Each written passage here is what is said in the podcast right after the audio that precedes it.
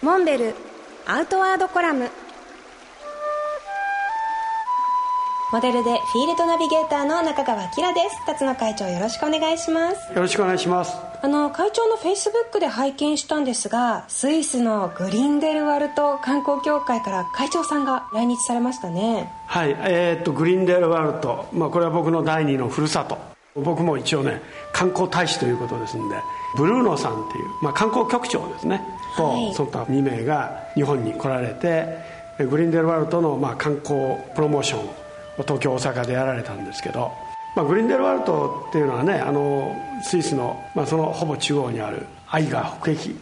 えー、それからユングフラウっていう、まあ、有名な山の、えー、登山基地になるわけですけど世界中のアウトドアを愛好する人が来るとこなんですけどね。ここには登山列車っていうのがあの通っていましてね。でこれがずっとクラインシャイリックっていう、まあ、ちょうど峠まで登ってそこから愛川北壁のどてっぱらをですねトンネルで抜いて、えー、ヨーロッパで一番高いトップ・オブ・ヨーロッパっていう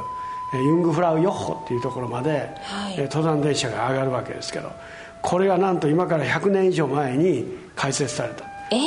まあ、その登山電車にさらに加えてですね今回その V バーンこれはグリーンデルワルトの基部にあるグルントっていう駅から一つはアイガーグレッチャーとそれからメンヒっていうまあ、2つのあのピークがあるんですけど、はい、それに向かってロープウェイがね新設されたんですよ。それものすごい距離で、まあ、観光客を上に運んでくれるわけですけど。ちなみに標高はどれぐらいになりますか？えー、っとね、まあ、アイガーっていう山は3970メーターっていうクラインシャイリックとかそれからアイガーグレッチャー。この辺りで大体2500ぐらいかな。